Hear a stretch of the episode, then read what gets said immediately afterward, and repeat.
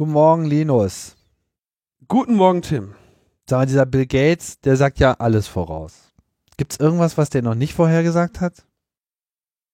Das Internet.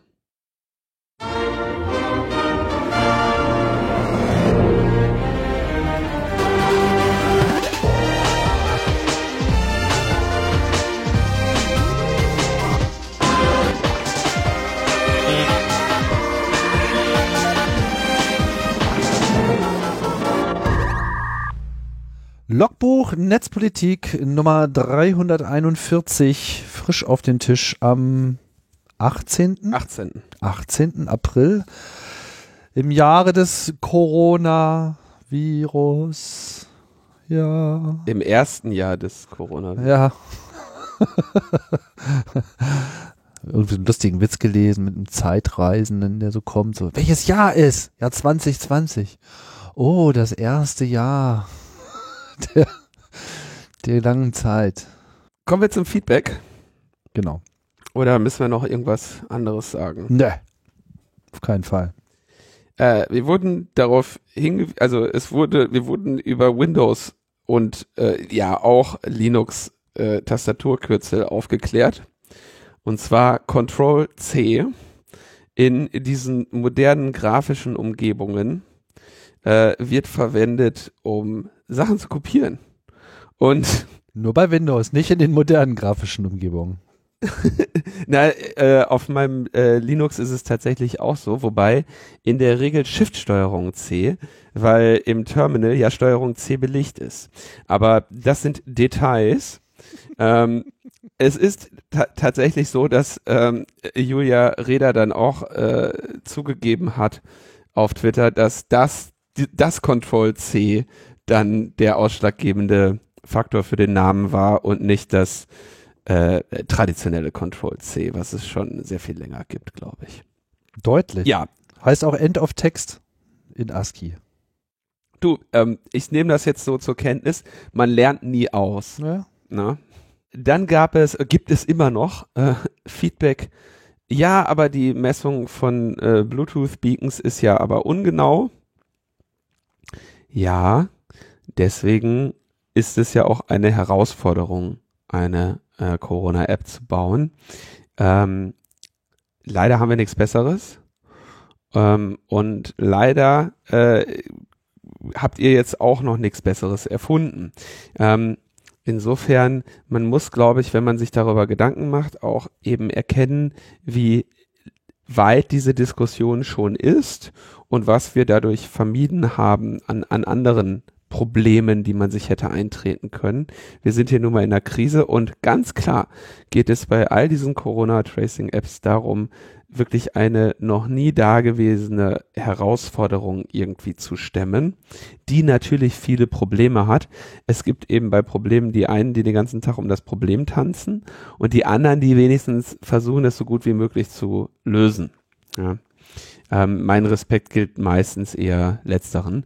Aber äh, auf jeden Fall ist es richtig, dass es sehr gut sein kann, dass sich das als zu problematisch erweist. Und zwar habe ich in der letzten Sendung ja schon, äh, es gibt zwei Perspektiven über einen False Alert bei einer solchen App. Die eine Perspektive ist, es ist eigentlich kein Problem, wenn wir ähm, zwei Millionen Leute fälschlicherweise für 14 Tage in Quarantäne schicken, weil wir aktuell ungefähr 80 bis 82 Millionen Leute ohne Anlass in Quarantäne schicken. Ja, das heißt, ähm, so gesehen wäre das selbst bei katastrophalen False Alert Raten immer noch besser als das, was wir jetzt machen.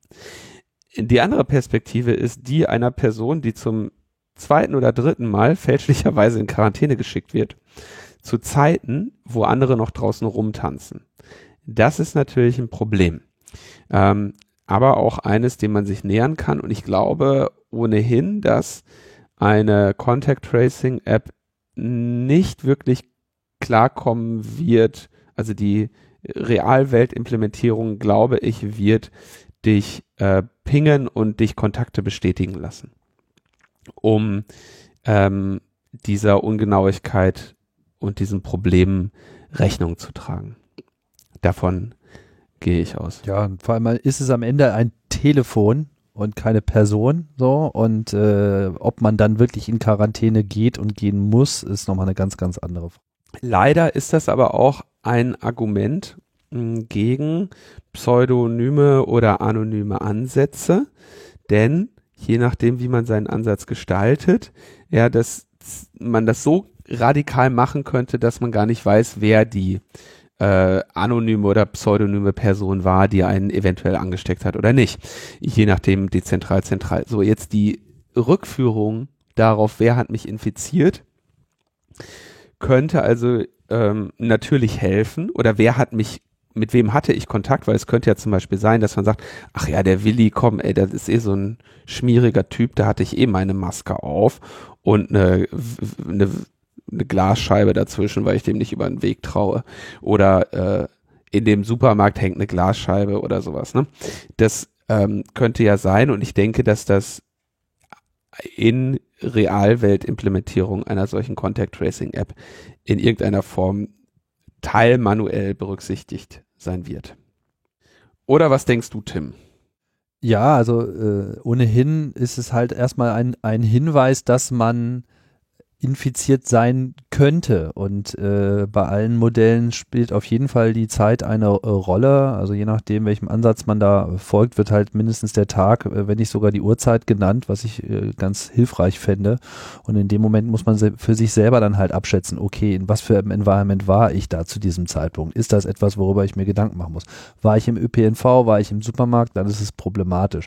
War ich bei mir zu Hause und habe irgendwie stundenlang Netflix geguckt, dann kann man das wahrscheinlich sogar ignorieren. Muss man sich vielleicht ein bisschen darüber Gedanken machen, was das jetzt sozusagen für ein Kontakt gewesen sein soll, aber da kommt dann halt die Nachbarswand vielleicht ins Spiel. Äh, so oder so sind das äh, immer alles noch deutliche Verbesserungen zu der Alternative, was du ja eingehend schon gesagt hast. Und ich glaube, das ist auch das, was sich viele Leute gerade noch überhaupt nicht klar machen. Wir haben jetzt so einen mega Bremsen-Lockdown, den wir auf gar keinen Fall in dieser Form nochmal so haben wollen um das zu verhindern, müssen wir uns einfach kreative Gedanken machen, weil ich glaube, viele leben auch noch so ein bisschen in dieser Illusion, naja, wenn dann der Lockdown vorbei ist, dann ist Krise auch vorbei. Ja, mitnichten. Das kann sein, wenn wir Glück haben, dass uns das nur ein, zwei Jahre verfolgt. Wenn wir Pech haben, sogar noch sehr viel länger. Und das ist kein Zustand, den wir haben wollen. Deswegen sollten wir alle Möglichkeiten finden, das so erträglich und handelbar zu machen, wie es nur irgendwie geht. Da kann ich jetzt auch noch einen, Twitter-Witz erzählen, ähm, der heute mich erreichte. Da war die, die sinkende Titanic abgebildet. ja. Ist aber noch nicht ganz gesunken. Und jemand äh, ruft, it's time to reopen the Titanic. Fand ich auch sehr, äh, ein sehr schöner äh, Trump-Bezug. Da fand ich, ja. fand ich den Vergleich mit dem Fallschirm besser, wo jemand so den Fallschirm gezogen hat. Ja, der Fallschirm hat doch jetzt meinen Sturz erheblich abgebremst. Dann kann ich den ja jetzt abmachen. So. Und das ist so die Situation, in der wir uns gerade befinden. Okay, dann haben wir äh, in der letzten Sendung über die Corona-Datenspende gesprochen. Und da hatten wir äh, interessanterweise tatsächlich, das kommt ja eigentlich selten vor, dass wir so gespaltenes Feedback bekommen. Und zwar gab es einmal so Feedback in die Richtung, ey, äh, da hättet ihr ruhig mal fester draufhauen können, eure Kritik ist zu zurückhaltend.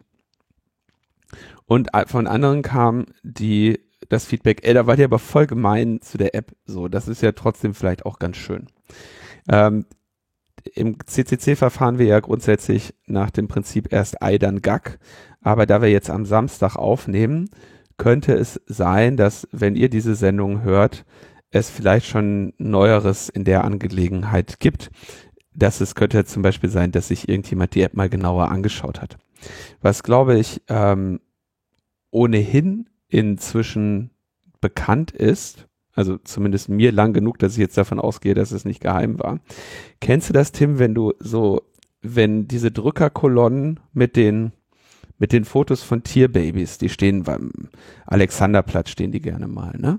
Die haben dann irgendwie Fotos von Tierbabys und sagen, er gibst du fünf Euro hier für diesen kleinen Hund, ne? Und der Trick ist ja so, du gibst fünf Euro, aber monatlich. Und die sagen dir nicht, wie man die los wird. Ne? Das heißt, die 5 Euro summieren sich auf äh, 60 im Jahr und auf, je nachdem, wie lange du noch hast, äh, sehr viel mehr Geld als die 5 Euro, die du da verstanden hast. So ungefähr ist das auch bei der Datenspende. Denn äh, bei den, ähm, also was die außer bei Apple Health sich ähm, bei zum Beispiel Google Fit holen, also die haben ja Anbindungen für verschiedene Geräte. Ich spreche jetzt über den Fall Google Fit und auch, ich glaube, bei Garmin ist das ebenfalls so, aber wie gesagt, ähm, zumindest in dem Fall, die holen sich äh, Tokens für eine API. Das heißt, es ist gar nicht die App, äh, die die Daten an das RKI gibt, sondern die holen sich die selber aus eurer Cloud. Ja? Und die Primärfunktion der App ist es in diesen Fällen, nur den Cloud-Zugriff einmal einzurichten mit eben diesen OAuth-Tokens. Die App selber macht also gar nichts. Das hat übrigens auch zur Folge, wenn du die App deinstallierst, ist es nicht so, als würde der OAuth-Token dann ungültig. Ja, also du hast dann ähm, äh, wie nennt man das? So ein, Dauerauftrag, ne? Mhm. Gewöhnlichen Dauerauftrag, ja. Oder Einzugsermächtigung. Eine Einzugsermächtigung ist ja, das, ja. Genau, das trifft eine, Coro eine Co Corona-Einzugsermächtigung. So, und das hat natürlich auch leider so ein paar Folgen für deine Pseudonymität, ne? Also das ist alles, äh, boah, da weiß ich nicht, ob ich das so äh, besonders gut heißen kann. Aber ich fand's ganz schön, äh, da mal ähm, geteiltes Feedback zu bekommen. Es, wir müssen in all diesen Bereichen, und ich glaube, das muss ich jetzt auch mal so vielleicht grundsätzlich sagen. Ähm, ihr erkennt ja zum Beispiel, dass wir hier diese Contact Tracing Apps auch sehr interessiert und bisweilen äh, wohlwollend beachten, betrachten. Und genauso ähm, kann man sicherlich auch sich über diese äh, Datenspende-App ähm, wohlwollend unterhalten, denn von der Gesamtidee her ja, hat man wahrscheinlich niemals seine Fitnessdaten ähm, an irgendetwas Besseres gegeben als hier an ein paar RKI-Forscher. Ja, die sind, was weiß ich, in wie vielen Clouds die landen mit, mit irgendwelchen Abnehmen-Apps und sieben Minuten Workout-Apps und was ihr euch alles installiert, ja, die sind eh überall verteilt. Wahrscheinlich haben die Daten noch nie so eine gute Anwendung bekommen. Zum Beispiel auch bei euch nicht, ja. Also ihr sammelt ja im Zweifelsfall auch nur diese Daten, ohne euch jetzt, sag ich mal, in, in der Tiefe der Analyse mit diesen Daten wirklich zu beschäftigen. Ähm, insofern ähm, ist das ähm, wahrscheinlich noch eine der besten, einer der besten Anwendungszwecke für diese Daten, die diesen Daten jemals ähm, passiert. Nichtsdestotrotz muss eine solche App, wie jede andere App auch, mit der gebotenen Sorgfalt gebaut werden. Und ähm, bleiben, äh, da die, jetzt bin ich ja fast vom Stuhl gefallen, ja, äh, das äh, landet alles hier in meinen Health-Daten. Ähm, vom Corona-Konto abgebucht. Und ähm, das ist äh, ne, die äh, Ansprüche an IT-Sicherheit und Privatsphäre oder Datenschutz bleiben natürlich auch in diesen Fällen äh, bestehen. Und ähm, die sind ja aber auch äh, Enabler, ja, äh, der, äh, der, nicht der Krise, sondern der Krisenbewältigung. Enabler der Krisenbewältigung, ja. Ähm, insofern schauen wir da mal weiter äh, wohlwollend drauf. 400.000 Leute haben das übrigens installiert, sagte das RKI nach ein paar Tagen. 400.000 jetzt schon. Das ist schon ein paar Tage her, die Zahl. Äh, weiß nicht, ja. wie sich das entwickelt hat, aber es ist auch nicht so, dass das jetzt gar keine Freunde gefunden hat. So viel auch schon mal zum Thema, äh, werden denn Tracing-Apps überhaupt installiert werden von Leuten. So kann schon sein. Naja, 400.000 wäre für so eine Tracing-App noch ein bisschen zu wenig. Ne? Ja, aber in den ersten Tagen. In Heinsberg wäre das eine ganze Menge. da reden wir eh gleich noch drüber. Ja, da kommen wir gleich zu. Ähm, kaum Feedback gab es zu äh, Logbuch Freiheit.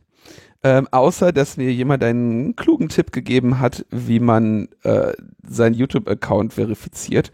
Insofern gibt es jetzt die Folge 1 äh, Versammlungsfreiheit im Lockdown auf YouTube und auch die Folge 2, die ja morgen am Sonntag um 16 Uhr Premiere hat, wird für viele von euch dann schon äh, erhältlich sein. Insofern könnt ihr euch da zwei Folgen äh, Logbuch Freiheit anschauen und ich freue mich über Feedback. Ich habe natürlich YouTube-Kommentare deaktiviert. Ich bin ja kein Idiot, aber ähm, ich freue mich, wenn ihr das Feedback zum Beispiel hier in den äh, Sendungskommentaren äh, zurücklasst oder auch unter meinem Kontaktformular. Ich bin da ja, oder wir beide sind da ja sehr neu da drin, die Lea und ich. Ansonsten klar, please like, share and subscribe my YouTube-Kanal. Ja, da gibt's äh, schöne Sachen. Du hast die Glocke vergessen. Gibt's eine Glocke? Klar. Ach ja, genau. Alter, ohne Man muss Glocke die gibt's Glocke- nix auf Man muss die. Glocke machen, damit ihr, Ja. damit ihr eine Push-Notification kriegt. Richtig ranbimmeln.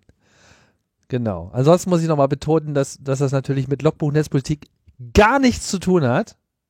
Ja. Ja. Weil bin ich ja nicht dabei. Richtig. Ja. Deswegen heißt auch Logbuch Freiheit. Ja, ist was ganz anderes.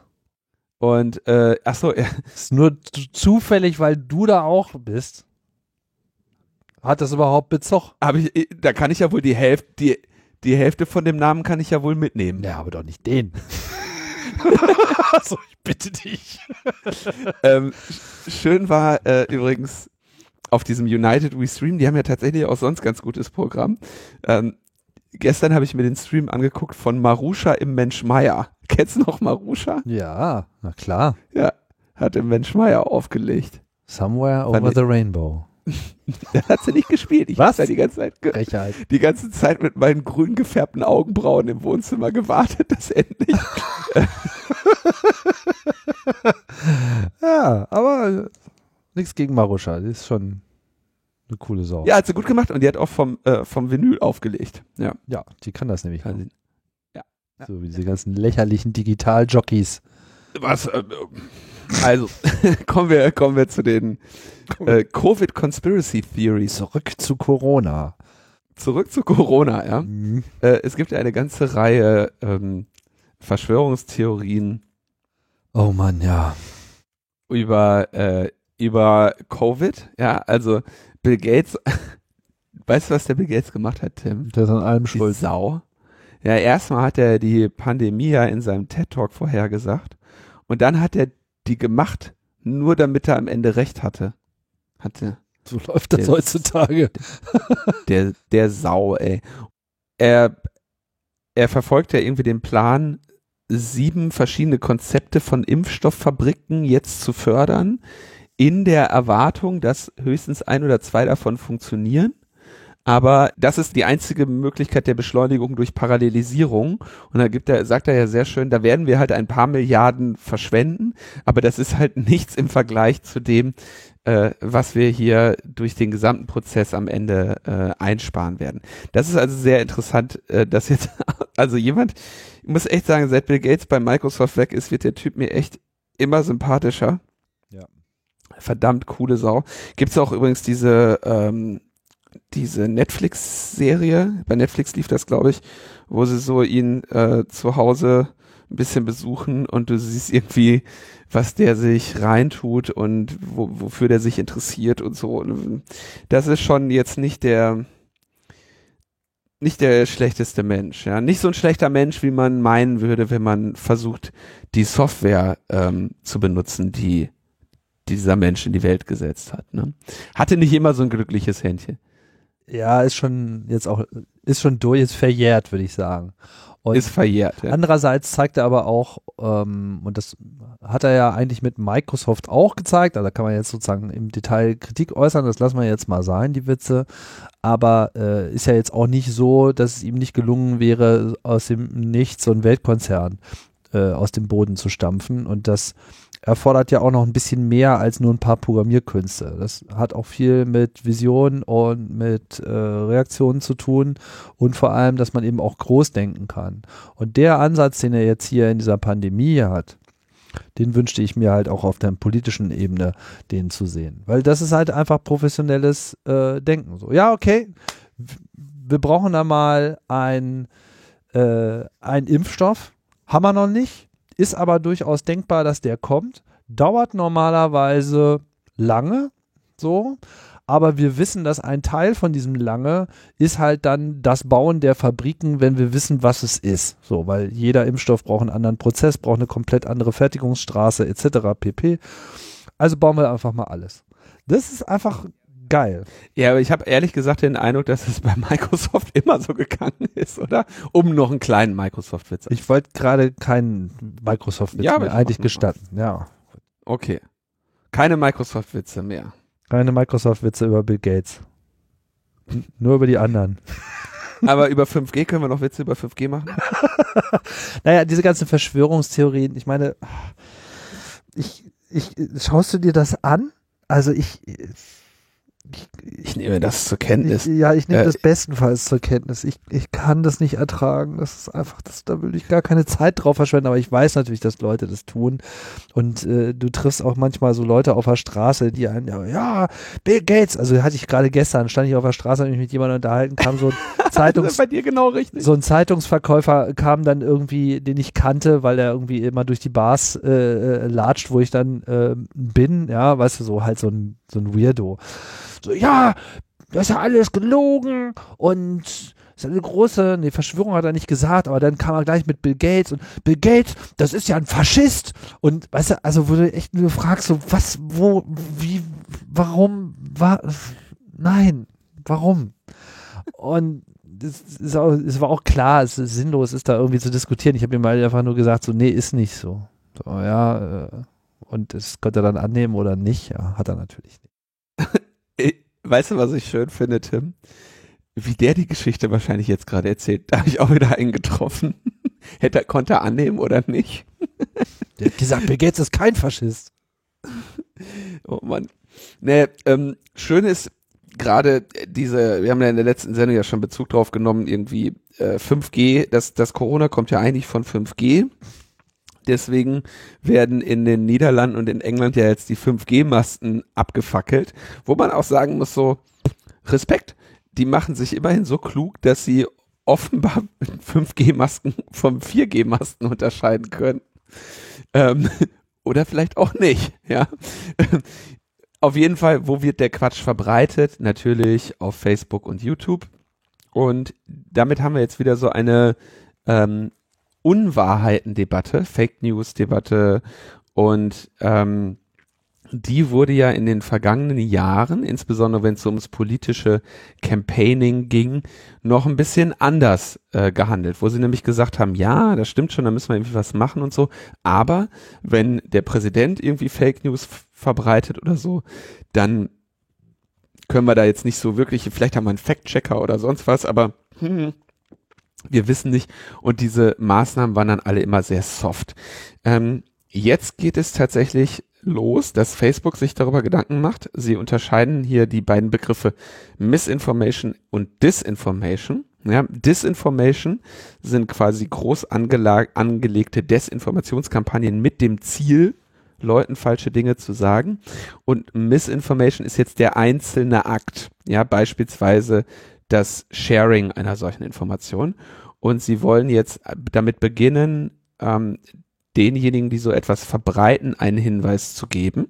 Ja, zu sagen, übrigens, das, was du da verbreitet hast, das ist, äh, ist nicht so. Bestimmt so effektiv wie ich mit dem Zeitungsverkäufer. Äh, Genau, deswegen gibt es jetzt auch die Forderung, äh, zu sagen, ey, sag das doch den Empfängern und nicht den Verbreitern, ja, äh, und dann sagt Facebook ja hin und her. Und da kommt aber dann auch der Einwand, naja, pass mal auf, für euren Werbekram, ihr könnt den Leuten bei den Werbeanzeigen auf die Millisekunde genau sagen, wie lange die Leute draufgeschaut haben und wie viele von denen das geklickt haben. Also könnt ihr das mit den Fake News und 5G-Sachen, die da irgendwie verbreitet werden, auch. Also es gibt da jetzt ähm, Bemühungen oder eine erneute Diskussion und die läuft diesmal anders ähm, als in dem Falle der äh, politischen Desinformationskampagnen. So, da bin ich mal gespannt, wie sich das ähm, weiterentwickelt. Es ist natürlich, ja, also diese gesamte Erfahrung und so bringt uns alle so ein bisschen an ja, Grenzen des der Vorstellungskraft und irgendwie auch so eine Frage nach, kann da, muss das denn alles sein und so, da, das haben wir alle. Aber ich muss so jetzt, auch das ist ja was, was man mm, gerade uns vielleicht selten sagen hört, so insgesamt bin ich schon ganz zufrieden damit, wie das hier grob gerade läuft. Ja, wir haben, wir haben einen ganzen Haufen an Problemen. Ja, beispielsweise hier Eindämmung, also Missbrauch der Kontaktverbote zur, zur Verhinderung von Demonstrationen.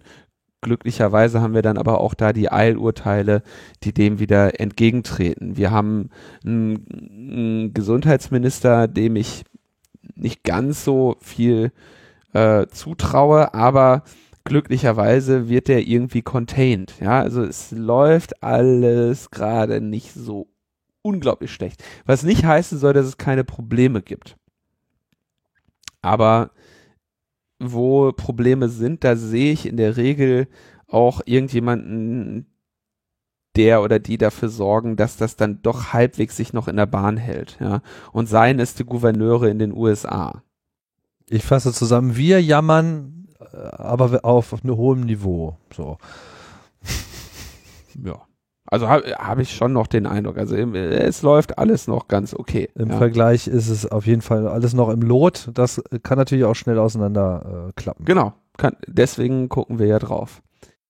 Vielleicht noch ein Tipp, wer äh, so 5G-Verschwörungsnasen äh, an der Backe hat oder vielleicht mal zurechtbiegen will, verlinke ich noch ein schönes äh, Video, wo äh, der YouTuber äh, Simon Dan sehr schön in wenigen Minuten mal äh, alle Facts zu 5G schön zusammengefegt hat und ähm, das so als Argumentationshilfe. Nicht, dass ich voller Hoffnung bin, dass es viel bringt, aber vielleicht um, um, bei irgendjemand, der noch Zweifel hat, auch noch diese äh, auszuräumen. So. Ich sag mal so, in so einem turbulenten Sturm des Gesprächs mit einer Verschwörungstheoretikerin oder einem Verschwörungstheoretiker ist es nicht schlecht, so einen kleinen Handschmeichler der Realität in der Hand zu halten, mit einem YouTube-Video, wo vielleicht noch eine zurechnungsfähige Person spricht. Ja, also das. Handschmeichler der Realität. Das ist schön. Wobei man äh, auch in, in Deutschland ist die Argumentation eigentlich relativ einfach so. Ah, ihr denkt, dass 5G den Coronavirus verbreitet? Wir sind in Deutschland. Da gibt es kein 5G. ja. Wie soll das dann hierher gekommen sein? Also, wie soll denn das funktionieren? Hallo?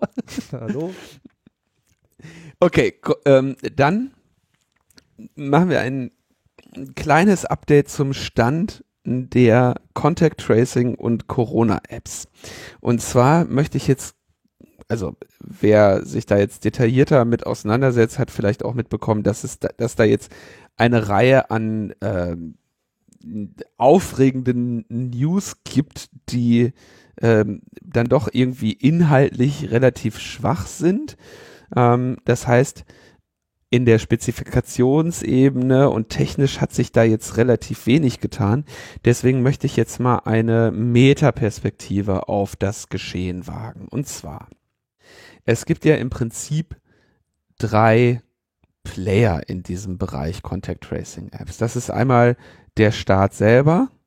Und das ist einmal äh, Big Tech, ja, also Google, Apple, die großen Tech-Monopole, die ja jetzt auch, also von denen halt diese Geräte stammen, ja, oder die Betriebssysteme, die darauf laufen. Und dann gibt es äh, noch äh, Dritte, die ich jetzt sagen wir mal als, ich nenne die jetzt mal Dritte, beziehungsweise je nachdem auch Treuhänder, ja, die sagen, okay, äh, wir trauen den Staaten nicht, wir trauen auch den Big Tech nicht, deswegen sind wir hier als Treuhänder, die dafür sorgen, dass es irgendwie eine ähm, Privatsphäre basierte äh, Contact Tracking, Contact Tracing Möglichkeit gibt, die wir implementieren, die wir bauen, wie auch immer. Ja, also unabhängig davon, ob das jetzt zentral oder dezentral ist. Das ist also diese unabhängige Dritte. So, jetzt ist das so, die unabhängigen Dritten, die trauen Staat und Big Tech nicht. Ja, Staat und Big Tech trauen aber auch einander nicht und die haben auch beide sehr gute Gründe dafür. Ja, also es ist ähm, traditionell so, dass wir versuchen, unsere Daten irgendwie möglichst nicht diesen Big Tech zu geben und vor allem auch irgendwie die staatliche Souveränität nicht an diese Big Tech abzutreten. Und genauso kommen diese Big Tech Leute und sagen, äh, also diese Staaten, Entschuldigung, das sind irgendwie diese nervenden Kleffer da unten. Und je nachdem, wo wir unseren Briefkasten aufhängen, wollen die Steuern von uns haben. Ja, das äh, ist irgendwie auch nervig, ja.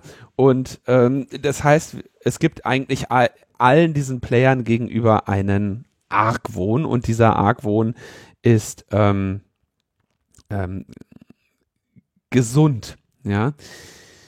So, Bürgerinnen trauen nämlich Staat und Big Tech nicht, ja, und jetzt ist die einzige Frage, ja, was ist denn eigentlich mit diesen Dritten, mit Treuhändern, ja, und da findet natürlich so ein bisschen diese Diskussion gerade statt über zentrale und dezentrale Systeme. Ja? Nochmal äh, zur äh, allgemeinen Auffrischung für die Unterscheidung zwischen zentral und dezentral äh, ist die Frage entscheidend, äh, wo die, boah, jetzt kommt das, jetzt kommt zu, zu oft Entscheidung drin vor. Also für die Unterscheidung von zentral und dezentral ähm, ist die Frage relevant, wo die Entscheidung zur Alarmierung getroffen wird. Im dezentralen Ansatz wird sie auf deinem Gerät getroffen, im zentralen Ansatz auf einem zentralen Server, der äh, auf dem dann eben auch ähm, Kontaktgraphen anfallen. Also im, im zentralen Ansatz weiß ein Server, äh, Gerät XY alarmiert jetzt folgende fünf, drei oder acht Geräte. Ähm, es gibt allerdings keinen mir bekannten zentralen Ansatz, der jetzt in Europa diskutiert wird oder in Deutschland diskutiert wird, wo auch unmittelbar klar wäre, welche Person das ist. Ja? Aber das ist so der, der, darüber streiten sich eben gerade die Gelehrten. Machst du das dezentral oder machst du das zentral? Ähm, zu den dezentralen Ansätzen gehören primär äh, DP3T, ähm, welche ursprünglich auch in PEPPT mit drin waren. Ja? In PEPPT, dem europäischen Ansatz, sollte es eine zentrale und eine dezentrale Möglichkeit geben. Also dazu komme ich gleich nochmal. Wichtig ist, DP3T steht für einen dezentralen Ansatz. Ein anderer dezentraler Ansatz ist das, was Apple und Google ähm, vorgeschlagen haben.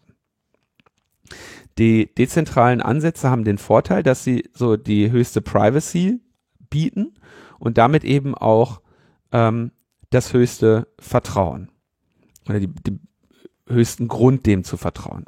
Jetzt muss man da natürlich auch wieder Einschränkungen machen, ja, unter der Annahme, dass ich genau weiß, was das tut und das von unabhängigen Dritten betrieben wird. Ja, sie da unterscheiden sich dann ne, DP3T und Apple Google so ein bisschen. Ja, DP3T ist Open Source, Apple Google hat ein Konzept äh, dargelegt. Aber da komme ich gleich nochmal drauf zu. Der Vorteil von diesen dezentralen Ansätzen ist, es gibt keine Kontaktgraphen. Der Nachteil ist, es gibt keine Kontaktgraphen für epidemiologische Forschung, ähm, Entscheidungsfindung und Monitoring. Die Epidemiologinnen benutzen da den etwas ungünstigen Begriff Surveillance, der natürlich in der in Privatsphäre äh, und Netzpolitikbereichen tatsächlich eine sehr andere Konnotation hat. Ähm, warum interessiert die Epidemiologinnen und Epidemiologinnen der Kontaktgraph? Nun, die sagen, es wäre gut zu wissen, wie viele Leute an jedem Tag alarmiert wurden, wie sich diese Zahl im Laufe der Zeit ändert. Grundsätzlich ginge das auch in einem dezentralen Modus, diese Zahl zurückzuliefern, aber da hat man natürlich wieder das Risiko, dass man diesen dezentralen Modus ein bisschen versaut, denn das, ein, das eins, der einzige Grund, warum man diesen dezentralen Modus macht, ist, damit es keine Kontaktgraphen gibt. Ja. Und Epidemiologinnen hätten den jetzt halt gerne. Ein äh, weiterer, also je nachdem, wie man darauf blickt, ist das jetzt ein Vorteil oder ein Nachteil, aber darüber streiten die sich gerade. Ein, wie ich denke, der entscheidendste Nachteil der dezentralen Ansätze aber ist, dass das Tuning schwieriger wird. Man hat kaum Feedback und kann deshalb schlechter lernen. Ja, ähm, also äh, wenn ich jetzt nicht, wenn ich noch nicht mal weiß, wie viele Leute alarmiert wurden, dann weiß ich auch nicht, wie viele False Positives, False Negatives und so weiter ich habe. Ich komme immer auch an diese Daten, ja, aber zum Beispiel ein paar Tage später, äh, wenn, wenn die Leute sich dann selber melden oder unter grö größeren Schwierigkeiten.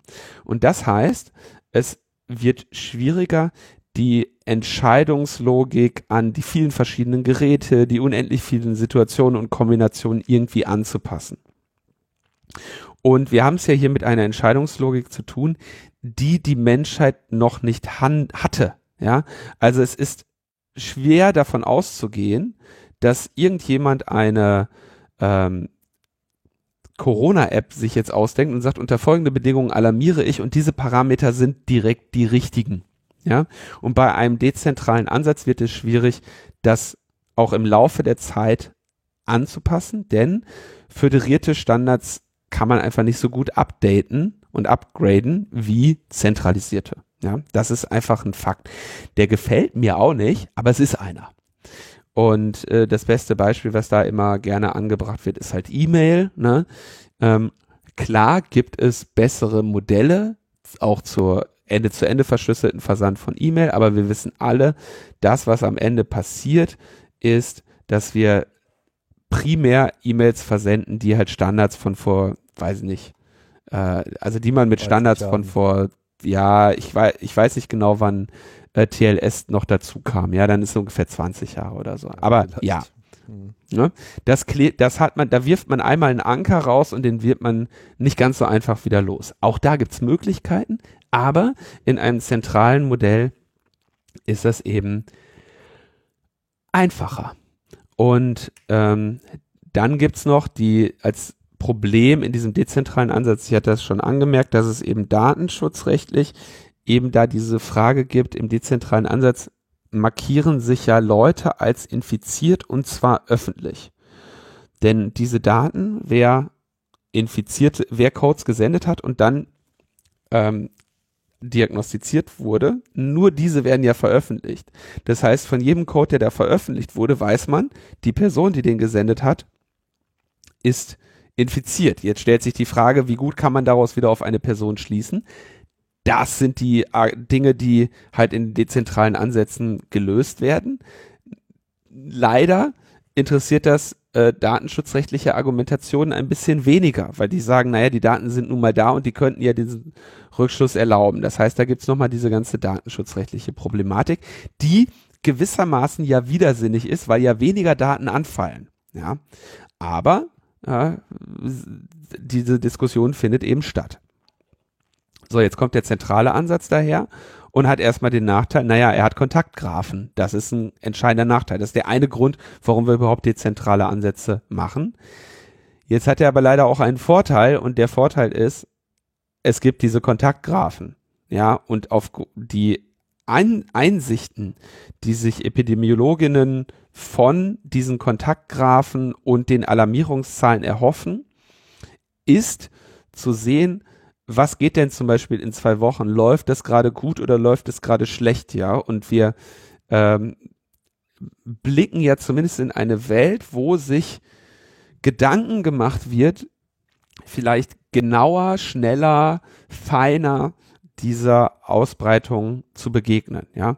Während wir äh, nachdem hier in Deutschland die Kontaktsperren begonnen haben, äh, eben in einer Zeit waren, wo wir erstmal 14 Tage darauf warten mussten, um zu erkennen, hilft das eigentlich, was wir hier gerade machen, könnte man ähm, unter Umständen anhand von Kontaktgrafen da schneller sehen, ob das etwas bringt, ja, weil man eben lernen könnte. Weiterhin, da die Entscheidungsregeln ähm, zentral liegen, könnte man dort unter Umständen mit weniger Aufwand schneller Entscheidungen einer höheren Güte treffen. Das jetzt mal so, das sind die Diskussionen, die da jetzt gerade stattfinden. Gleichzeitig möchte keiner der Ansätze, die hier gerade diskutiert werden, ähm, und das ist weder Google, Apple noch irgendwie PT noch äh, DP3T und wie sie alle heißen, ähm, irgendeine zentrale Identifizierung von Personen sammeln von Gesundheitsdaten. Das möchte niemand. Ja. Ähm, in diese Debatte ist dann jetzt Apple und Google sind reingekommen in einer ja doch auch irgendwie einmaligen Aktion, da wo sie irgendwie ein, ein Paper veröffentlicht haben, wo ihre beiden Logos drin sind und sagen, okay, wir vereinheitlichen das jetzt. Wir sagen jetzt, wo der Hase langläuft und geben vor. Und die haben sich für einen dezentralen Ansatz entschieden. Und äh, die Vorteile davon sind, ähm, es gibt eine Vereinheitlichung, wie das überhaupt einfach mal weltweit funktionieren kann. Ja, das ist ja irre Leistung, ja. Und ähm, ein, der wahrscheinlich wichtigste Vorteil ist, naja, die können es in ihre Betriebssysteme integrieren und dann kann es auch tatsächlich funktionieren. Ne? Das ist natürlich auch die Macht, äh, mit der die ja in diesem Feld agieren. Und jetzt kommt der Nachteil, die machen das zwar dezentral und aber auf der OS-Ebene und da kennen sie die Identität der Person ja ohnehin. Jetzt gehen, geben sie natürlich wieder in ihren kryptografischen Beschreibungen so, zeigen sie, wie sie dieses Problem lösen wollen. Aber am Ende, gerade in so einem Apple-Bereich, ist das dann ne, Closed Source und wir fallen auf Vertrauen zurück. Ähm, so. Und da kommt natürlich jetzt wieder dieser Punkt so, äh, vertrauen wir Big Tech, vertrauen wir Staaten. Und da entzweit sich jetzt der Zwist, der eigentlich gerade stattfindet. Denn ähm, dadurch, durch diese Vereinheitlichung und durch die Macht, die Google und Apple hier haben, degradiert ihr Ansatz im Prinzip Staaten zu Kunden. Ja, die haben die Staaten verlieren jede Souveränität äh, darin, irgendwie sich zu überlegen, so und so wollen wir Contact Tracing machen, sondern es gibt halt Contact Tracing. Ja? Und das gibt's von Google und Apple wie alles andere auch. Und gleichzeitig äh, degradiert äh, Google und Apple damit so App-Anbieter, also die Dritten und Treuhänder, dazu, dass sie ein bisschen clicky bunty für die API machen können und sich um das regulatorische Heavy Lifting kümmern können. Ja, also äh, Google und Apple hatten natürlich kein Interesse mit allen, ich weiß nicht, wie viele es gibt, 160 Staaten dieses Planeten, darüber zu reden, unter welchen Bedingungen von wem signiert irgendwie jemand dann als infiziert äh, gilt oder nicht. Ja, damit haben die natürlich keine Lust, sich auseinanderzusetzen. Mit anderen Worten sagen die, hier pass auf, wir geben euch auf der OS-Ebene hier das Ding, ja, und dann möglichst geben uns dann die Staaten, ähm, sagen dann, okay, wie es läuft, wohin die Daten kommen und welche Apps wir irgendwie zulassen können und welche nicht und unter welchen Bedingungen. So, da, den, den, sagen wir mal, den ärgerlichen Kram, den könnt ihr selber machen. Ja, so ist eigentlich gerade die Lage und da ist, da beginnt jetzt das große Tauziehen. Und mir scheint es so zu sein, dass eben, was hier gerade passiert, die Staaten trauen Big Tech nicht, Big Tech traut den Staaten nicht. Ne? Und die ziehen natürlich alle daraus ihre Schlüsse, nämlich gib die Daten lieber uns. Ja? Und die Regierungen haben immerhin das also die europäischen Regierungen haben immerhin das Problembewusstsein, dass sie sagen, okay, wir wissen selber, dass wir diese Daten nicht kriegen können.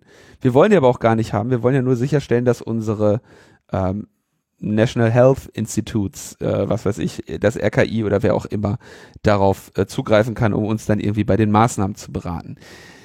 Deswegen zerren die großen europäischen Staaten, Deutschland, Frankreich, sehr eindeutig und lesbar in Richtung zentraler Modelle und haben einen allgemeinen, wenn auch technisch wenig nachvollziehbaren je nach Betrachtungsweise Argwohn gegenüber einer Lo Lösung von Google und Apple. Das scheint mir die allgemeine Gemengelage zu sein und das finde ich auch das viel interessantere Tauziehen, was da gerade stattfindet, neben irgendwelchen Zankereien zwischen irgendwelchen Forschungsgruppen, die dann da äh, ja sich alle äh, nicht angemessen verhalten. Und da bin ich sehr gespannt, wie das ausgeht. Ja, ich ähm, man muss ja, äh, also alles richtig, was du sagst, äh, man muss auch mal festhalten, zum aktuellen Zeitpunkt gibt es halt zumindest jetzt aus dieser Perspektive Deutschland heraus. International habe ich das jetzt nicht so verfolgt, wo noch weitere äh, Proposals gemacht werden. Es gab ja schon andere äh, Ansätze in Singapur etc., die sicherlich mhm. mit der technischen Basis, die dort gefunden wurde, eh jetzt nicht besonders zukunftsträchtig sind. Aber alles, was jetzt mit dieser ganzen Bluetooth, Low Energy, äh, diesen Beacons-Idee spielt, da gibt es die beiden großen Konzeptideen, die du gerade beschrieben hast, ne? zentral, dezentral, beides irgendwie versucht anonym zu sein. Das Dezentrale hat prinzipbedingt da eben seine Vorteile und die von dir genannten Nachteile. De facto haben wir aber heute nur für diese dezentralen sowohl eine Spezifikation als eben auch schon die Ankündigung einer Implementierung.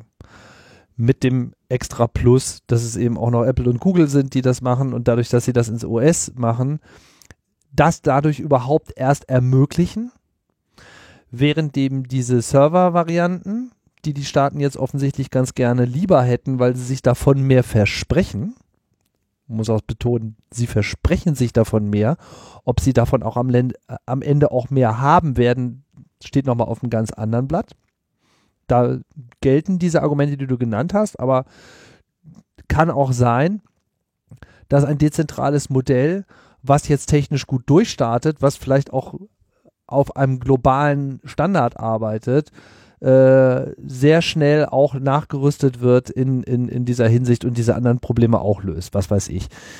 Äh, die Apps, aus den einzelnen Staaten werden ja sowieso so einen Sonderstatus haben, weil nur die dürfen überhaupt auf diese Funktion zugreifen. Es ist ja jetzt nicht so, dass jetzt jeder im App Store irgendwie so eine App baut, sondern es geht hier tatsächlich um eine App oder vielleicht auch ein Set von Apps, die aber alle quasi von dem National Health äh, Organisation abgesegnet und herausgegeben werden und nur die machen das. Und wenn diese Apps dann äh, laufen und das Problem haben, dass sie eben nicht schnell genug aktualisiert werden, was du ja auch gesagt hattest. Ne? Man will den Algorithmus ändern. Wie stellt man sicher, dass das eben auch schnell auf allen Telefonen so ist? Weil da müssen ja alle erstmal irgendwie einen Update-Button drücken. Durchaus vorstellbar, dass wir an der Stelle so einen Punkt sehen werden, wo Apps einfach aktualisiert werden ja, wo die Betriebssysteme so einen Push durchgeben und sagen, diese App machen wir jetzt einfach mal aktuell. Da warten wir jetzt nicht auf den User, sondern wir stellen einfach sicher, die aktualisieren sich, bevor die irgendwie weiter marschieren können. Alles technisch möglich, alles in, in, in, in sichtbarem Bereich. Und auch diese ganzen epidemiologischen Geschichten werden sicherlich in dieser Hinsicht auch noch abgefedert werden können. Das ist also jetzt sozusagen die Situation. Staaten hätten gerne Server, haben aber zumindest öffentlich, nichts vorgelegt. Ich kenne nichts. Vielleicht gibt es schon irgendwo was, ich habe nichts gesehen. Ja, es gibt kein, so soll das Protokoll sein, so soll es genau funktionieren. Das ist alles so, ja hm, und im Prinzip. Die dezentralen sind spezifiziert, werden vermutlich ab Mitte Mai auch schon funktional sein und sind dann erstmal in der Welt. Kann auch sein, dass wir beides sehen werden. Ich wäre jetzt gar nicht so überrascht, wenn man sagt, okay, dezentral hat vielleicht irgendwelche Nachteile in puncto Auswertbarkeit, ist aber schnell an den Start zu bringen. Entschuldigung, wenn ich da ganz kurz einhake. Das war ja und ist auch nach meiner, nach meinem Verständnis äh, wahrscheinlich immer noch ähm, das Ziel von PEP-PT 2 Modi zu erlauben. Deswegen waren ja, war ja diese Forschungsgruppe äh, DP3T in PEP äh, PT drin. Aber ich habe ja auch gerade schon gesagt, deswegen will ich gar nicht in irgendwelche Details gehen. Ich, es geht hier eher um eine Metagemengelage. Und was sich in dieser Metagemengelage zeigt, ist, dass ähm, seit Google und Apple da quasi einen Flock in den Boden gerammt haben, vielen anderen eben der äh, Gestaltungsspielraum weggenommen wird. Das kann etwas Gutes oder etwas Schlechtes sein. Deswegen habe ich das jetzt erstmal so neutral äh, äh, geschildert und, und um einfach mal hier die Kräfteverhältnisse zu zeigen. Ja, ich wollte, wollte das jetzt auch gar nicht äh, unneutral darstellen. Ich sage einfach nur, das ist sozusagen derzeit die Situation. Ja? Wir, wir haben diesen technischen Vorsprung im, im Bereich dezentral, sehr wahrscheinlich, dass da demnächst was ins Rollen kommt. Wir haben den Wunsch, Server zu machen, wo derzeit noch nicht klar ist, wie es ist. Ich finde, das schließt sich aber auch nicht aus. Also es kann auch sozusagen beides stattfinden man muss dann schon, äh, also das, was du einen technischen Vorsprung bei dezentral nennst, äh, ist jetzt, lässt sich am Ende darauf äh, runterbacken, dass äh, Apple und Google da mitspielen würden. Ja, das ist ja nicht unbedingt ein technischer Vorsprung. Ist ja nicht so, als wären äh, zentrale Ansätze jetzt untätig und würden nicht auch Code schreiben. Ja, ähm, und wenn du ein im Zweifel simpleres Protokoll baust, was aber, ähm, wo es zumindest Anlass zu der Vermutung gibt, dass das unter Umständen weniger gut performant ist in verschiedenen Zielgrößen, dann ist es halt auch schwierig von einem technischen Vorsprung zu sprechen, so einfach, ja. Also nicht alles, was einfacher ist, ist deshalb direkt ein technischer Vorsprung. Oh, ich meinte einen zeitlichen Vorsprung. Ah, okay, ja, das. N nicht, nicht im Sinne von besser, sondern der Vorsprung ist da, das existiert bereits. Es ist, es ist spezifiziert, es befindet sich gerade in der Umsetzung und wird in wenigen Wochen in, auf die eine oder andere Art und Weise in der Welt sein. Es wird schneller da sein. Das ist der Vorsprung, den ich meinte. Okay, jedenfalls ist das gerade die Großgemengelage und ähm, ich finde das jetzt sehr interessant zu sehen, wer sich da am Ende durchsetzen wird. Weil mehr als was jetzt irgendjemand spezifiziert hat, ist tatsächlich jetzt die Frage, dass da doch eben andere Interessen und ein Kraftmessen reinkommt. Und ähm, das wird dann jetzt doch noch spannender, als ich dachte wenn das jetzt dann doch zu einem Showdown zwischen äh, Big Tech und Staaten wird, die sich beide vom jeweils anderen offenbar in ihre Souveränität reingegrätscht fühlen. Und auch beide, ich finde, verständliche Argumente dafür haben. Also das äh, beobachte ich mit, mit Interesse. Ich habe übrigens, äh, falls sich jemand für die technischen Details ähm, interessiert in, in der letzten UKW-Folge äh, diese ganzen dezentralen Ansatz mal im Detail durchgeackert, äh, sodass man da mal nachvollziehen kann, wie das dann äh, funktionieren könnte. Hatten wir, glaube ich, prinzipiell in Logbuch Netzpolitik vor drei Folgen oder so auch gemacht. Ja. Ähm, gut, kommen wir zum nächsten Thema. Und zwar denke ich, das nächste, was uns hier als Diskussion anstehen wird, ist die ungleichmäßige Verteilung von Corona-Nachteilen in der Gesellschaft. Ich hatte das ja eingangs schon so ein bisschen gesagt. Wir haben jetzt irgendwie, gerade haben wir alle gleichermaßen gleiche Nachteile, ja, und das ist für Gruppen immer quasi einfacher zu ertragen. Also du, du erträgst ähm, quasi schlechte Situationen umso besser, je mehr Leute auch in dieser Situation sind. Ja, dann gibt es nämlich kaum jemanden, dem du, dem du, den du beneiden kannst. Gibt es auch sehr schöne äh, Forschung zu, sagen wir im Bereich der äh, Soziologie oder Sozialpsychologie, ähm, dass ein besonderer, also ein guter Garant oder ein guter Prädiktor für irgendwie Unzufriedenheit, soziale Unruhen oder, oder auch allgemeine Unglücklichkeit ähm, ist nicht unbedingt, ähm, ob es den Leuten jetzt schlecht geht oder gut geht, sondern wie unterschiedlich es den Leuten geht. Also wie ungleichmäßig Reichtum, Privilegien und sonstiges in der Gesellschaft verteilt sind. Und zwar einfach nur die Spannbreite. Ja. Ähm, und das kann man sich relativ einfach an so äh, verdeutlichen an so äh, Experimenten, wo Leute gefragt wurden, pass auf, du kannst, äh, du kriegst eine Wohnung mit 120 Quadratmeter in einer Welt, wo alle anderen 200 haben, oder du kriegst eine Wohnung mit 90 Quadratmetern in einer Welt, wo alle anderen 60 haben. Ja, und die Leute sagen, ey, pass auf, dann nehme ich lieber die 90 Quadratmeter, obwohl es ja de facto die kleinere Wohnung ist, aber der relative Wert ist für sie halt äh, interessanter. So, worauf will ich hinaus? Ähm, bleiben wir bei dieser Corona-App. Sagen wir mal, die schickt dich in, äh, in Quarantäne. In eben einer Welt, wo du dann nicht einer von so und so viel 80 Millionen Deutschen bist, die zu Hause bleiben müssen, sondern wo du einer von einer Million bist, während alle anderen äh, 80 Millionen da draußen Tralafitti machen, dann ist das um einiges äh, schwieriger zu ertragen. Ähm, das ist der eine Punkt. Zweitens, die Immunität gegen diese Seuche wird zu einem, auf jeden Fall zu einem Privileg, einem massiven Privileg in dieser Gesellschaft. Wobei übrigens hier vorsichtig, kurze Geschäftsidee, ähm, nicht nachmachen, ich erwähne die nur, damit ihr es hier zuerst gehört habt. Geschäftsidee Corona Hotel funktioniert folgendermaßen.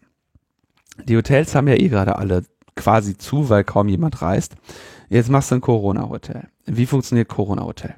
Also, wer kommt, braucht einen Gesundheitspass. Ähnlich wie irgendwie vorm Fallschirmspringen, Tauchen oder Fliegen oder sowas. Ne? Gesundheitspass, dass du so grob äh, halbwegs in Ordnung bist. Ärztin hat einmal geguckt, dass du ein- und ausatmen kannst und irgendwie Kussekopf oder so. Ne? Jo, jetzt kommst du mit dem Gesundheitspass dahin und dann unterschreibst du so einen Wafer, wie, äh, wie beim, was weiß ich, Tätowieren, Piercen oder sonst was, ne, wo du sagst, hier, äh, oder Sterbehilfe oder so, ne, wo du sagst, so, ich weiß, was hier passiert, ich bin im Vollbesitz meiner geistigen Kräfte und ich werde euch nicht verklagen. Und dann gibt es äh, die in diesem Corona-Hotel gepflegte Corona-Suppe. Die Corona-Suppe äh, wird bei exakt perfekten Temperaturen für so ein Coronavirus gehalten und besteht aus im Zweifelsfall Spucke und Sputum von Corona-Erkrankten. Und ähm, jetzt, die steht da vorbereitet und dann kannst du davon was nehmen. Ja, und ähm, infizierst dich jetzt im Corona-Hotel gezielt mit Corona. Ähm, außerdem zum Angebot gehört eine Flatrate für den Spa-Bereich und, weil die ja eh alle da Corona haben und haben wollen, All-Inclusive Open Bar. Ja, das ist ein richtig geiles Hotel. Netflix Flatrate. Es ist eine fette Party. Ähm, dauert ungefähr dein Aufenthalt 14 Tage, drei Wochen. Notärzte sind in der Nähe. Essen gibt's nur Economy, weil du schmeckst ja eh nichts, wenn diese Infektion funktioniert. Und ähm, Gott. so, Wo willst du hin dann mit diesem Gedanken? so, und wenn das schief geht, das geht ja nur bei relativ wenigen schief, ähm, dann äh, fahren die dich halt irgendwie äh, hintenrum ins Krankenhaus. Und die Kosten, die muss das Hotel ja nicht tragen. Das kann man ja wieder schön, ne? Die Gewinne privatisieren, die Kosten sozialisieren, wie wir es äh, äh, gesagt haben. Und ich sage dir, Tim, das ist kein, äh, kein, ähm, also das ist ein sehr verwerfliches Geschäftsmodell. Und das ist auch äh, nicht für die Gesellschaft tragfähig. Und genau deshalb wird es jemand machen. Ich sage, es gibt bald Corona-Hotels. Ich glaube, du hast dich noch nicht genug mit Leuten unterhalten, die diesen Virus tatsächlich schon durchlebt haben. Du, ich unterhalte mich mit vielen davon. Ich unterhalte mich mit Leuten, die es jetzt gerade durchleben und mit Leuten, äh, die es schon durchlebt haben.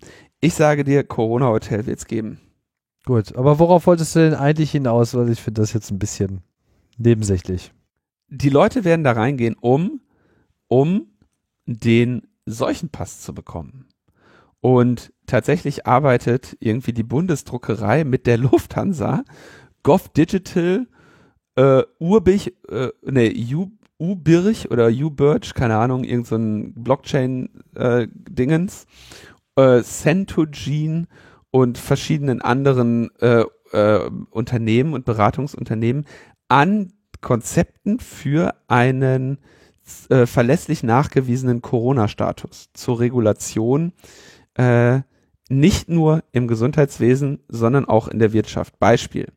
Einlass zur Großveranstaltung, internationale Flüge, Einreise. Ja, wer äh, schon mal in bestimmte Länder äh, gereist ist, irgendwie in Südamerika zum Beispiel, ähm, da musst du zu, auch zum Beispiel einen Nachweis über eine Gelbfieberimpfung mitbringen. Mhm. Ja, ist also überhaupt nichts Besonderes, dass man bei einer Einreise von Menschen einen Immunstatus gegen äh, bestimmte Krankheiten verlangt. Und das wird bei, bei Corona natürlich auch eine Rolle spielen.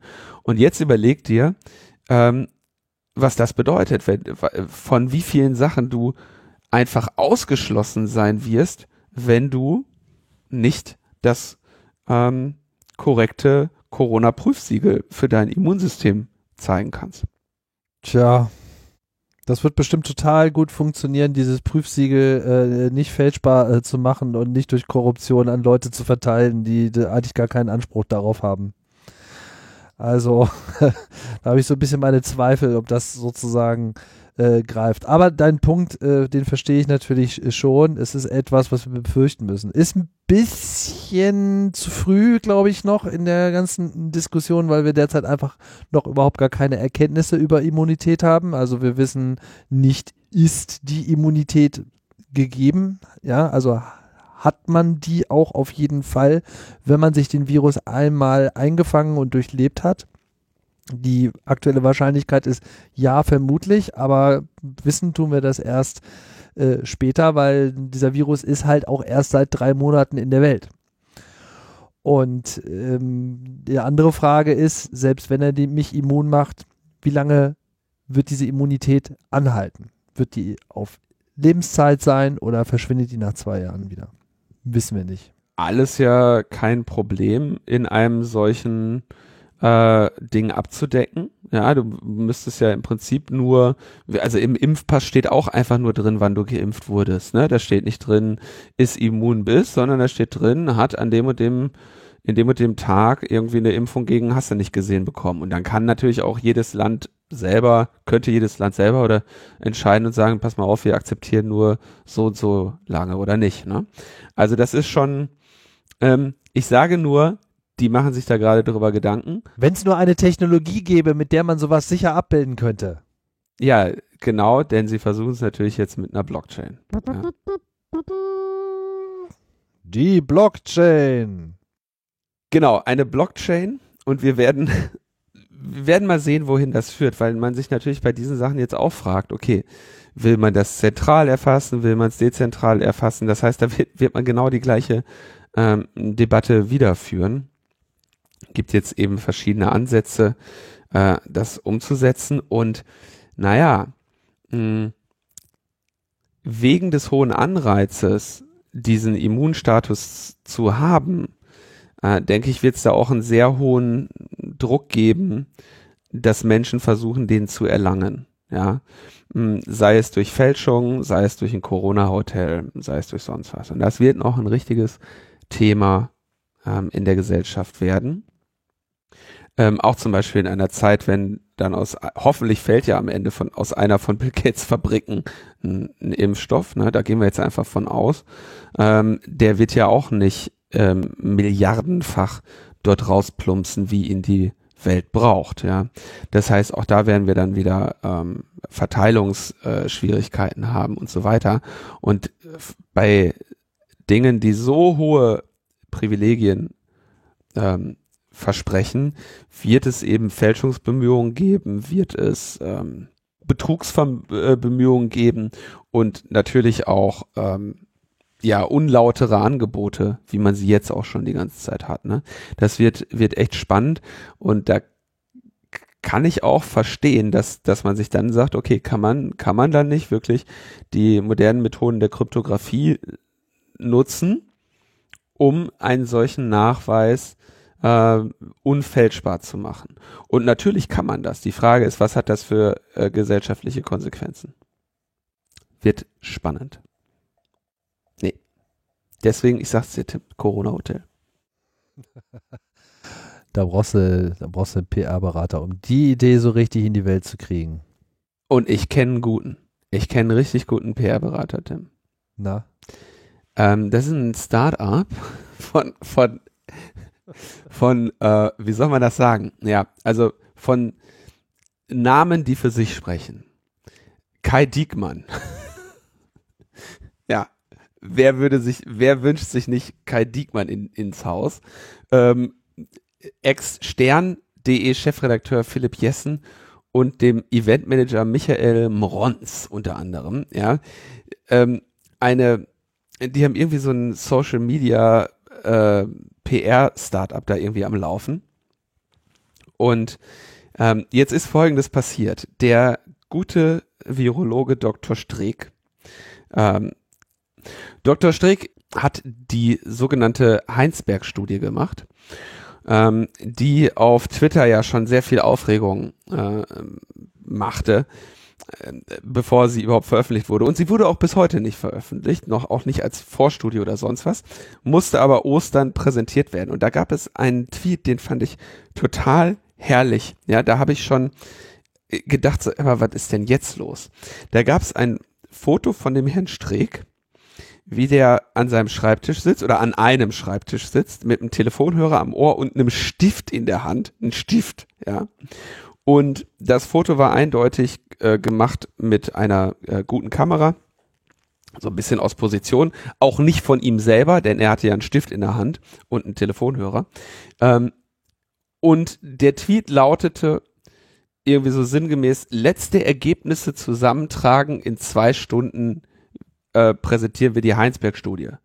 Wo du dir so denkst, so, warte mal, zwei Stunden vor der Präsentation telefonierst du dir noch Ergebnisse zusammen und schreibst im Stift auf und hast dann auch noch Zeit für einen Tweet und einen Fotografen oder eine Fotografin, das passt doch irgendwie nicht.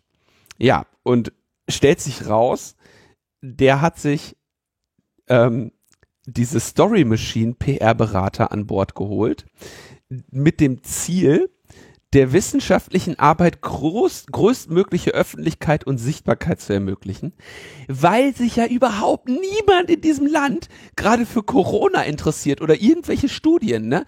Das ist ja, also es ist unglaublich schwierig, dafür Aufmerksamkeit zu äh, bekommen. Da brauchst du natürlich irgendwelche PR-Berater äh, von Kai Diekmann in der Hütte, die irgendwelche Fotos für dich twittern.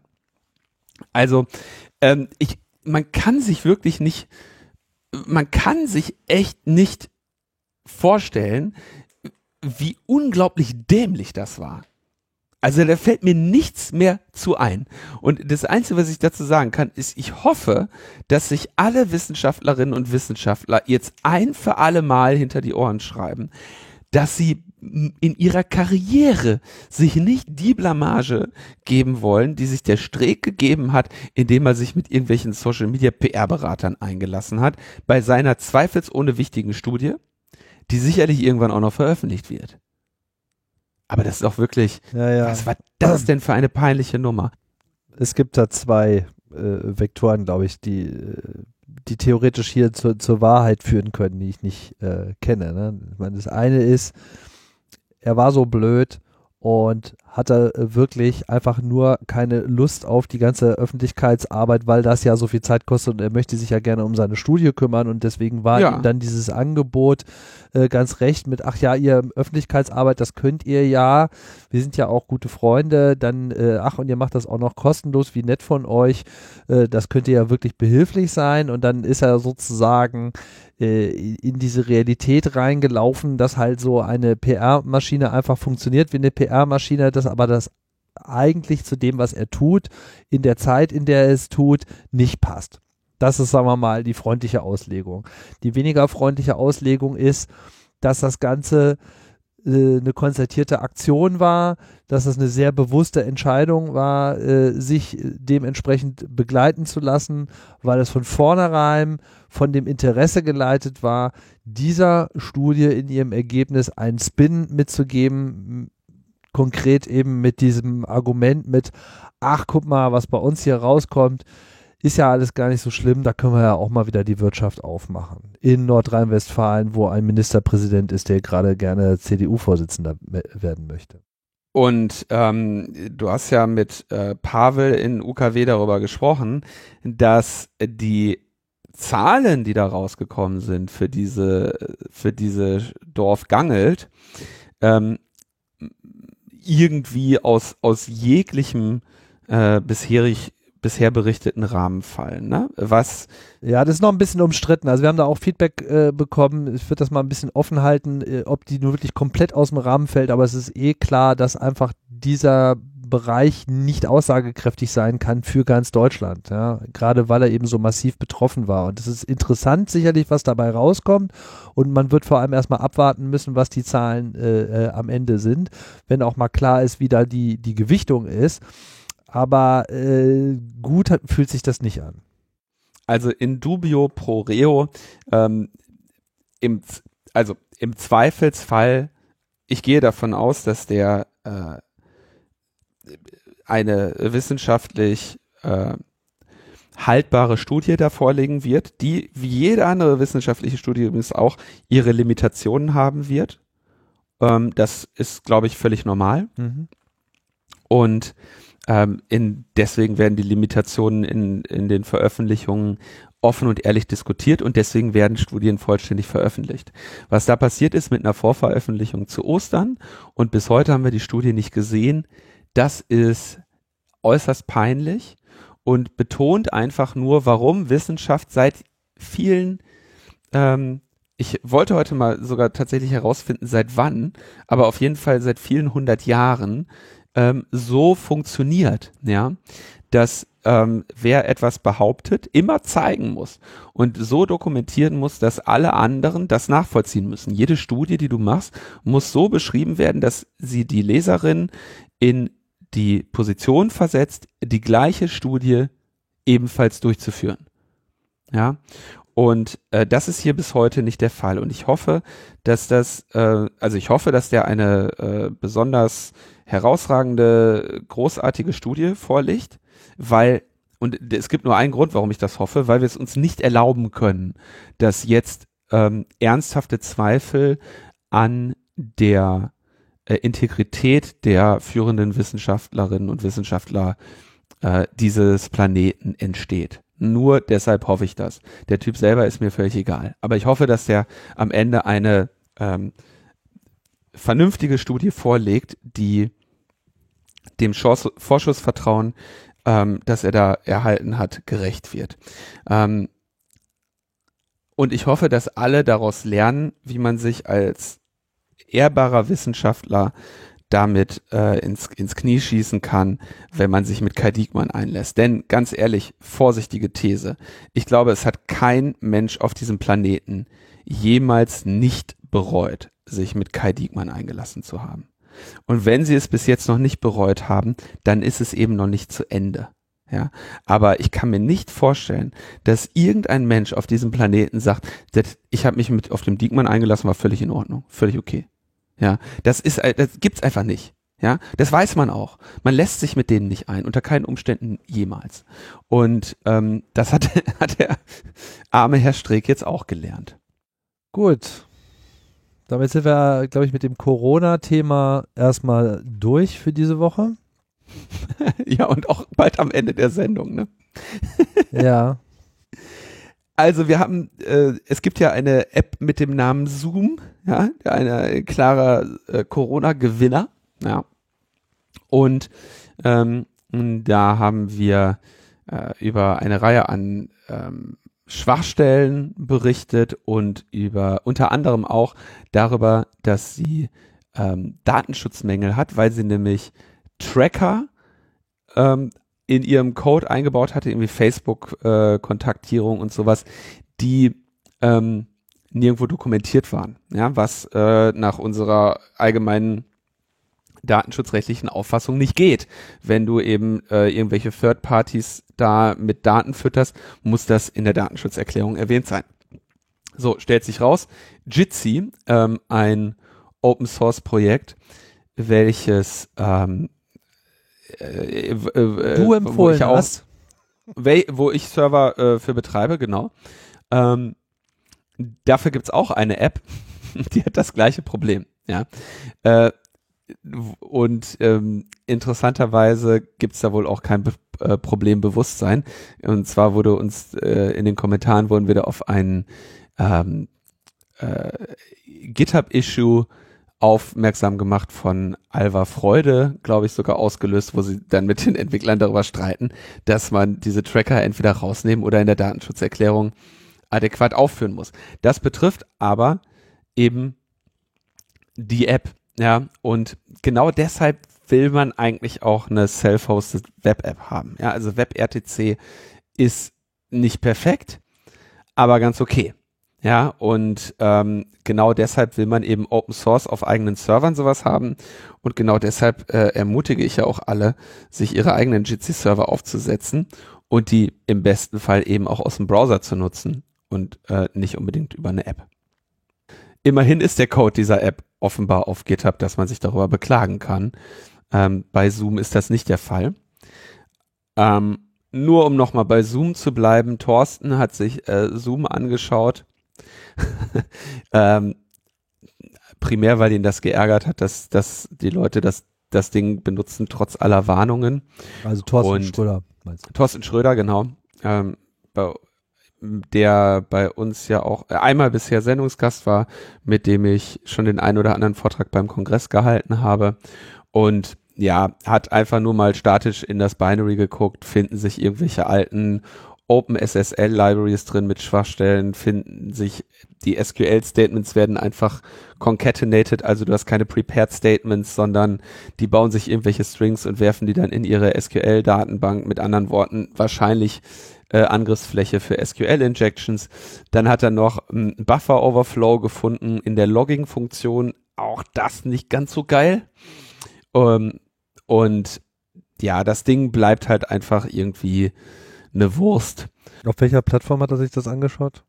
Das ist die Windows, äh, das, die, das Windows Binary, 32-Bit, warum auch immer die den Code als 32-Bit chippen und nicht als 64-Bit, wahrscheinlich, weil sie sonst die ganzen kaputten alten Libraries nicht mehr da reingelinkt kriegen. Ja, also das, das bleibt ein, ein Fass ohne Boden und jetzt muss man natürlich so sehen, wenn du da eine Schwachstelle drin hast, dann betrifft die nicht unbedingt nur deine, die, die Vertraulichkeit deiner Kommunikation. Wenn wir hier von Buffer Overflows und SQL Injection Potenzialen reden, ähm, dann betrifft das eben auch die unter Umständen die Integrität deines Rechners. Ne? Also es, es ist tatsächlich so, ich mag viele Sachen nicht als Web-Services. Ja, ich mag ehrlich gesagt teilweise lieber einen ne, ordentlichen Code auf meinem Computer. Ähm, Im Falle von so einer Kommunikation äh, ist das vielleicht auch so eine Frage von, ne, hast du das, hast du die Probleme dezentral oder hast du die Probleme ähm, zentral? Und da ist natürlich unter Umständen so ein Sicherheitsmodell wie ich kontrolliere den Server und ich kontrolliere den oder und ich muss nur auf den Browser aufpassen, eben ein anderes als ich habe irgendeine komische App, die mir als Closed Source Binary da irgendwie hingeschoben wird. Aber ja, das bleibt also ein ein spannendes Feld und es gibt natürlich auch viele Leute, die jetzt bei in größeren Gruppen mit Jitsi nicht so zufrieden sind. Ich höre jetzt Neues Gutes über von Big Blue Button, das habe ich auch mal in einer größeren Gruppe genutzt. Das scheint da echt besser zu funktionieren. Gleichzeitig entwickelt sich Jitsi in Richtung echter Ende-zu-Ende-Verschlüsselung. Also es bleibt ein spannendes Feld und wird sicherlich auch die Corona-Krise weiterhin begleiten. Und wenn ihr Zoom benutzen äh, müsst, weil es ja mal jetzt von der ganzen Security-Geschichte äh, abgesehen ganz gute Features bietet und ich glaube bei diversen Universitäten jetzt auch so der, das Tool der Wahl äh, ist, ne, dann kauft ihr euch einfach ein iPad und ballert da irgendwie das Zoom drauf, dann kann euch zumindest der Rest des Rechners nicht äh, um die Ohren fliegen. Kann ich nur empfehlen. Ja, oder äh, ich meine, man kann auch eine VM nehmen oder einen Dedicated Rechner dafür. Also mh, Meine ich ja. ich wäre, ja, ob das jetzt unbedingt ein iPad sein muss, äh, sei dahingestellt. Es hat natürlich einige ganz gute ähm, ähm, Kompartmentalisierungsfunktionen. Andererseits äh, würde man sich ja jetzt nicht ein, ein schönes iPad damit versauen, dass man da irgendwie solche Sch so so so sowas sowas drauf installiert. Das, man will ja irgendwie seine eigene Umgebung auch schön halten. Ja, du lachst. Romantiker. Also dein, dein Anspruch an Software hat ja in den letzten Jahren eh gelitten. Klar, natürlich, logisch. Also Total. wenn ich mir die Buch, Buch, lass uns nicht mit deiner Buchhaltungssoftware Meine anfangen. Buchhaltung Tim. funktioniert super. Wie ist mit deiner?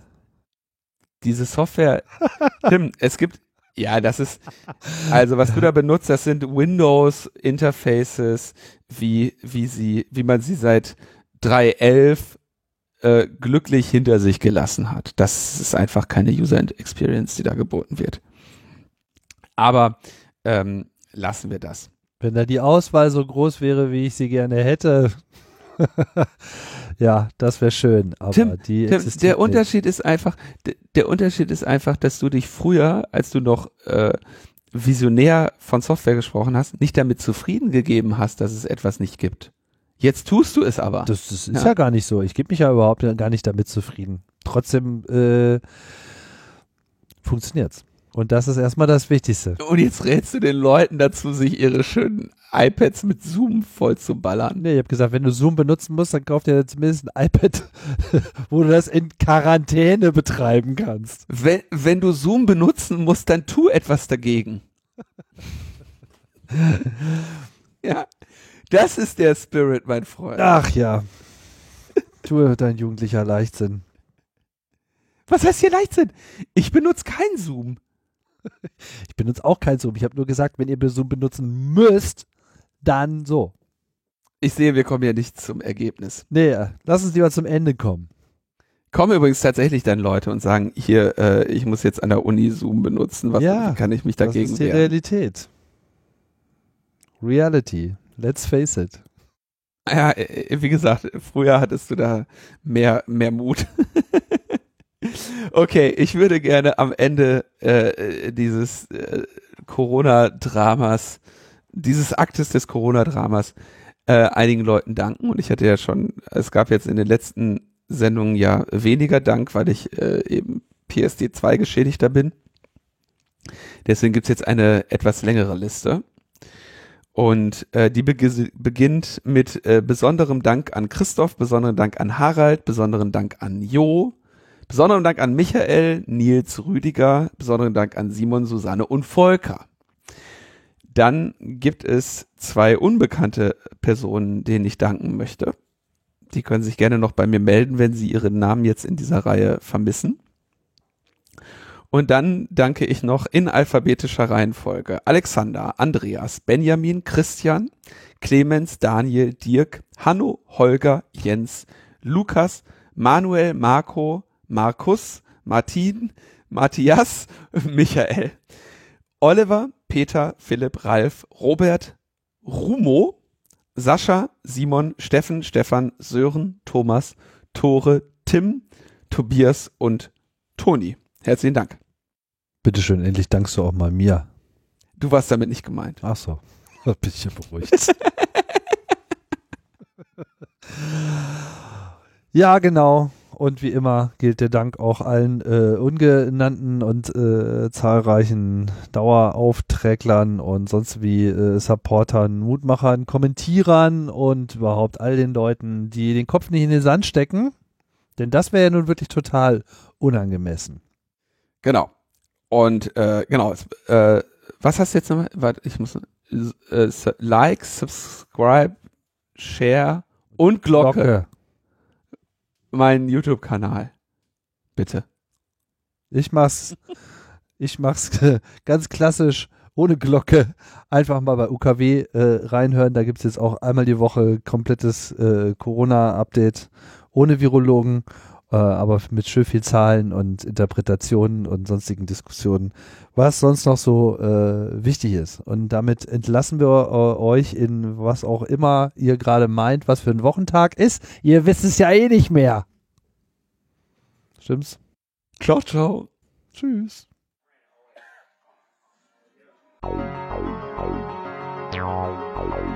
Achoo! Beats on the track. Move, you got coronavirus. Ooh, shit, you got coronavirus. We ain't finna do shit with this coronavirus. I ain't finna take a trip with this coronavirus. Move bitch, you got coronavirus. Ooh, shit, you got coronavirus. We ain't finna do shit with this coronavirus. I ain't finna take a trip with this coronavirus. I'ma chill at the crib cause I'm safe here.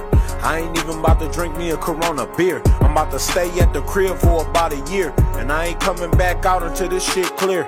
I done bought a mask and a lot of gloves. And I still feel like that is not enough.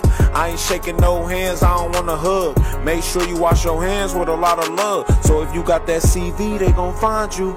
If you coughing, I ain't trying to be around you. I ain't even trying to stand beside or behind you. I'ma try to help them motherfuckers find you. I ain't even about to hop on no plane. I ain't even about to stand in the rain. I ain't getting on no train. I ain't even about to drive in my lane. I'm about to stay in the house and play the game.